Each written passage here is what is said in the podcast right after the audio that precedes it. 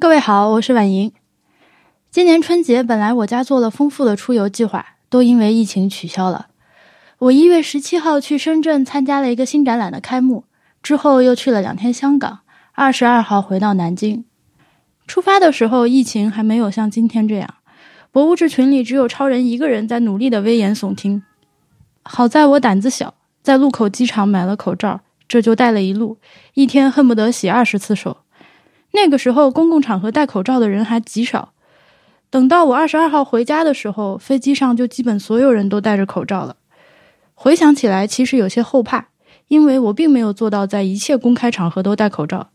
现在就在家待着隔离，年货也是叫的外卖。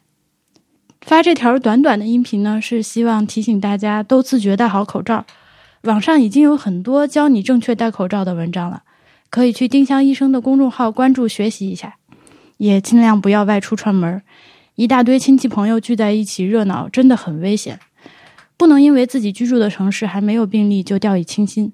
病毒是有潜伏期的，出现症状到确诊也需要时间。还没出现确诊病例，不代表没有。面对疫情，宁可神经过敏些。电视上有些专家接受采访的时候，还在往好话上说，安抚着我们很快会控制住疫情的。请大家本着对自己负责的态度，自动过滤这些安抚的话。只听事实，只看事实，把警戒程度自动比官方推荐的提高一级。战略上藐视，战术上重视。至于很多同龄朋友讨论的父母不听话的问题，我觉得就不要纠结策略了。抖机灵啊，编段子啊是不行的。在一起的就坐下来开个家庭会议，不在一起的打个视频电话，拿出非常严肃的态度告诫他们事情很严重。为了以后每个年都能在一起团团圆圆的过，这一次就请他们一定配合。未来几天，我们将看到荒诞的场面。电视里春晚憋足了劲儿，把天南海北的一大群人聚在一起表演喜气洋洋。主持人会饱含深情地说什么“病毒无情，人有情”，今夜我们都是武汉人。医生们平时上班都要面对被人拿刀砍死的危险，这时候却要他们坚守在最危险的地方，甚至从外地赶赴武汉帮忙治疗病人。你可别光顾着感动，更不要去发什么“天佑武汉”之类的屁话。祈祷如果有用的话，这个世界早就已经是天堂了。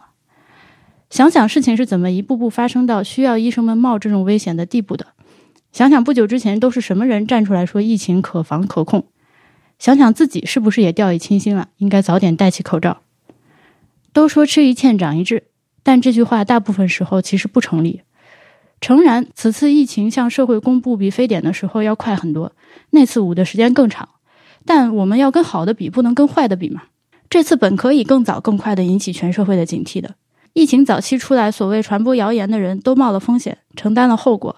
希望他们还现在一切安好。如果敢说实话的人都要像理查·朱维尔《哀歌》里演的那样得不到好报，以后出了事，不知情的老百姓能指望谁呢？还要提醒大家，节后返工的时候尤其不能掉以轻心。疫情不会因为春节放了几天假就神奇的消失，反而有可能因为春节人口大流动，在节后愈演愈烈。口罩、酒精、免洗洗手液这种东西，如果剩的不多了，等快递恢复之后，记得再囤一点，做好疫情可能会持续几个月的心理建设。难以想象这种话是从我嘴里说出来的。多喝水，多运动，规律作息，珍爱免疫系统。这个时候要是不小心得了普通感冒或者流感，搞得发起烧来去医院，那就太麻烦了。最后祝各位不管在哪儿，不管跟谁一起，都能过一个无病无灾、健康平安的年。